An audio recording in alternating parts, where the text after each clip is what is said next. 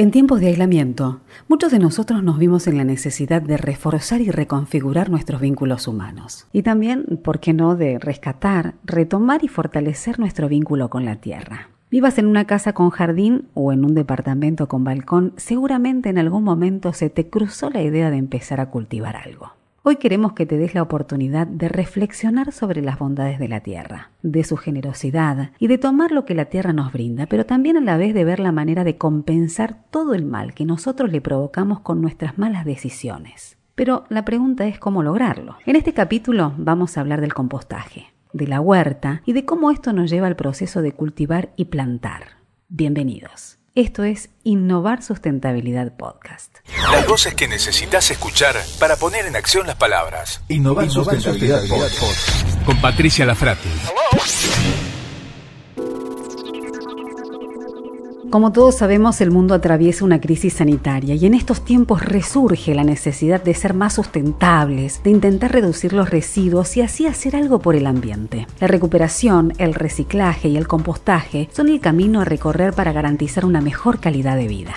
Si hablamos de basura, más de la mitad de los desechos que se generan en los hogares corresponden a orgánicos, es decir, restos de alimentos que consumimos. El compost es una técnica simple, económica, que transforma la materia orgánica en abono natural, el fertilizante ideal para huertas o jardines. Para entender mejor este proceso convocamos a Catalina Sorich. Ella es licenciada en Ciencias Ambientales. El compost es un proceso de descomposición aeróbica que se realiza gracias a los macro y microorganismos. ¿Qué quiere decir esto? Que es un proceso que se da naturalmente en un bosque, por ejemplo, y necesita aire y los que lo hacen son los macro y microorganismos. Sin ellos no, no se haría el compost. La verdad que bueno, tener un compost te, da muchos beneficios. Uno, como vos dijiste, es reducir la basura. El 50% de, de, todos nuestros desechos, de todos nuestros restos orgánicos que usamos para cocinar, lo tiramos a la basura si no hacemos compost. Y, entonces estaríamos reduciendo a la mitad nuestra basura. Y, y como dijiste, también generamos una tierra fértil para todas nuestras plantas. Y otro beneficio que le veo es que se conecta con los ciclos y los procesos de la naturaleza, más allá de vivir en un departamento, es una forma de, estar un poquito conectado con la naturaleza. ¿Cómo comenzamos a hacer ese compost? Y también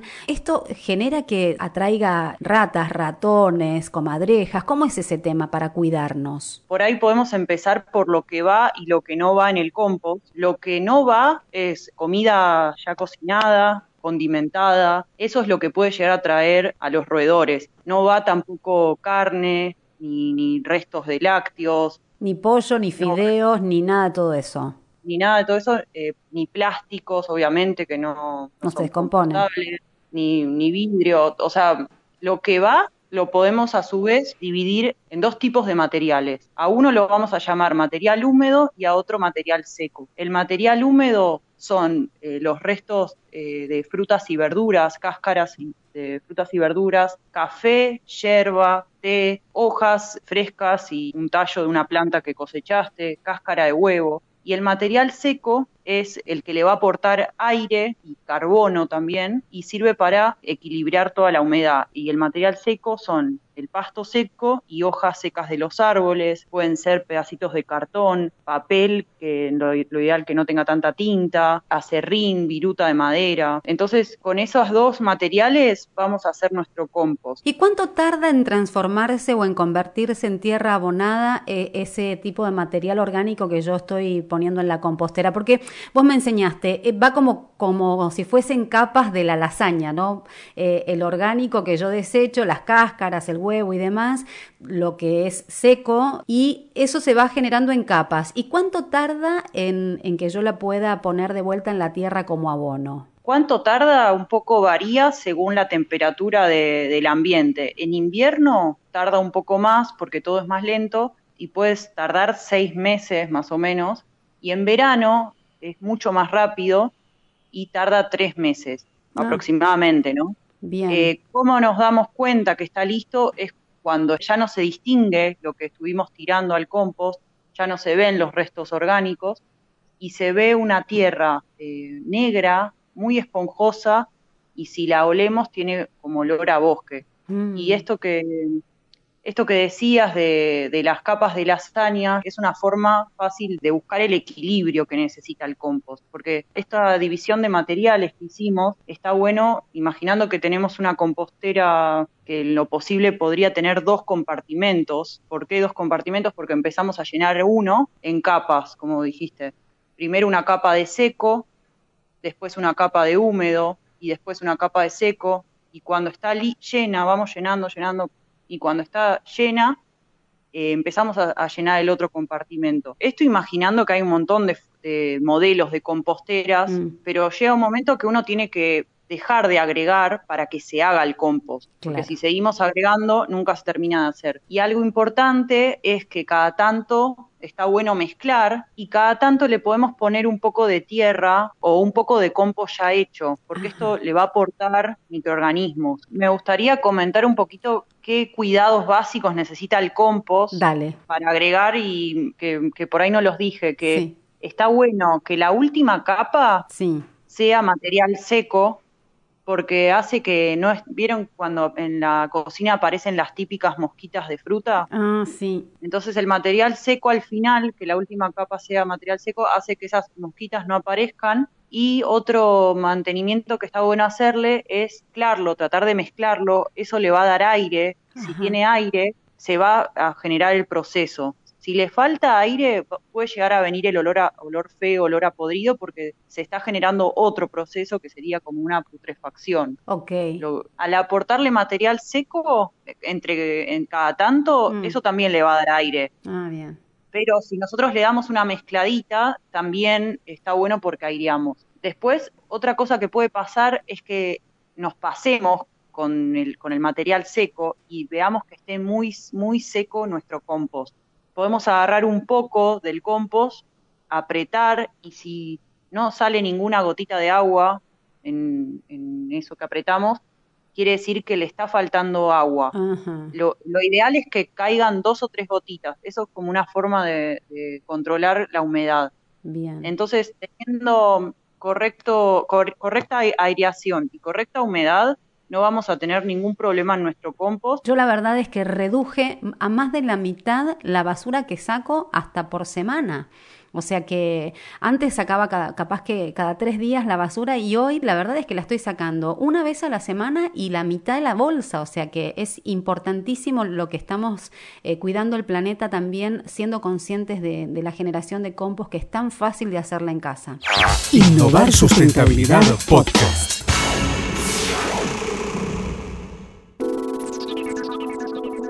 Y te vamos a dar una recomendación, porque hacer una huerta en casa en estos días es ideal. Parece muy complicado, pero es más simple de lo que te podés imaginar. Las ventajas son muchas. Cuidado del bolsillo, tener alimentos frescos al alcance de la mano, incorporar más vegetales a la dieta, reducir el estrés, generar costumbres sustentables, enseñarle a tus hijos el cuidado de la tierra y hacer esta actividad en familia. Ten en cuenta que producir tus propios alimentos evita el uso de agroquímicos.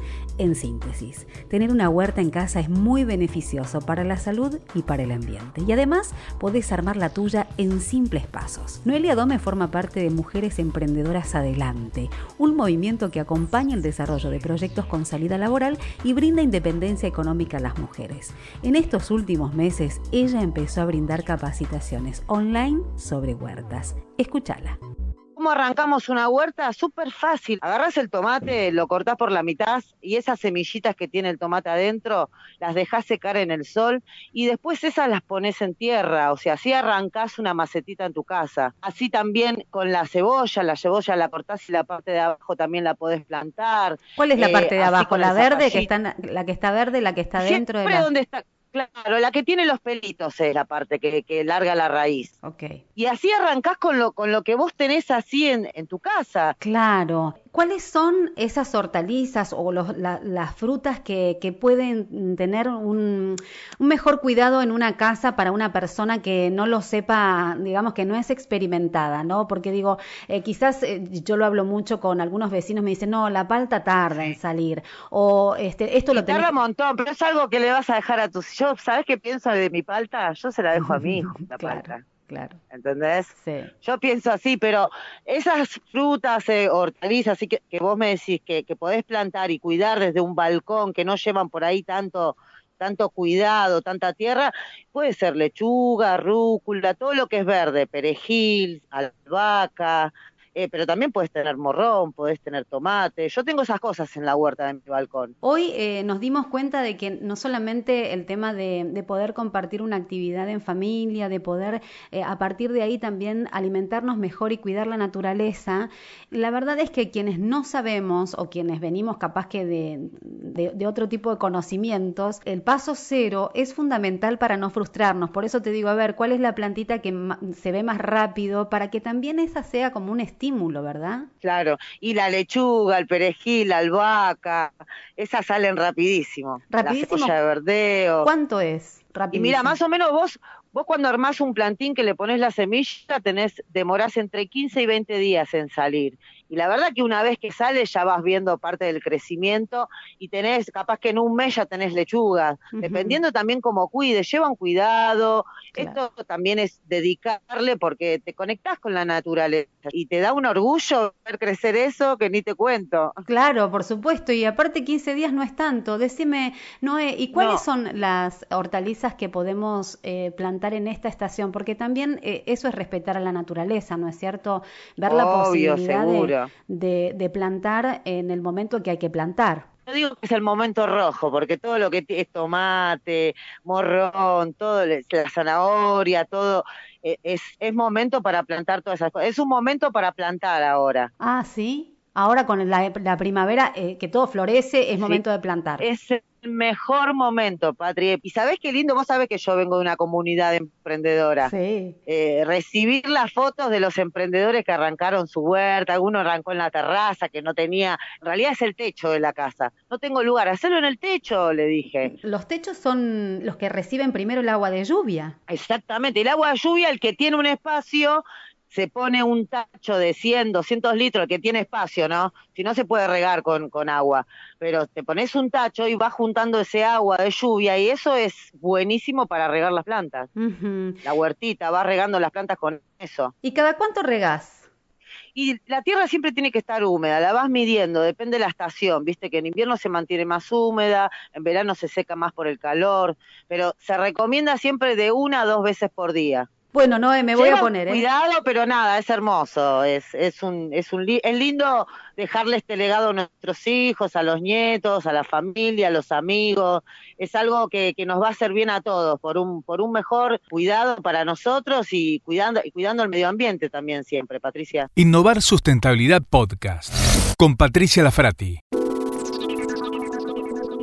Es un hecho, somos parte de un todo y nuestros actos tienen una consecuencia y un impacto en el ambiente. La huerta y el compostaje nos llevan a cultivar, alimentarnos mejor y a evitar generar una mayor cantidad de residuos. Pero ser conscientes de nuestros hábitos de consumo y ver de qué manera compensarla es también cuidar la tierra. Reforestar es una organización que busca generar comunidad a través de plantaciones colectivas, de potenciar productores locales y conservar bosques nativos. Su objetivo es que todas las personas puedan ser parte de la restauración de los bosques degradados. Es por esto que invitan a personas de distintas partes del mundo a plantar árboles. Escuché la conversación que tuvimos con Martina Uturralt, corporate de Reforestar. Nosotros en Reforestar lo que tenemos como objetivo es que todas las personas puedan ser parte de la restauración de los bosques nativos degradados, ¿sí? especialmente degradados por incendios, a veces de origen natural, a veces de origen humano, y también de la deforestación por el crecimiento de algunas industrias. ¿no?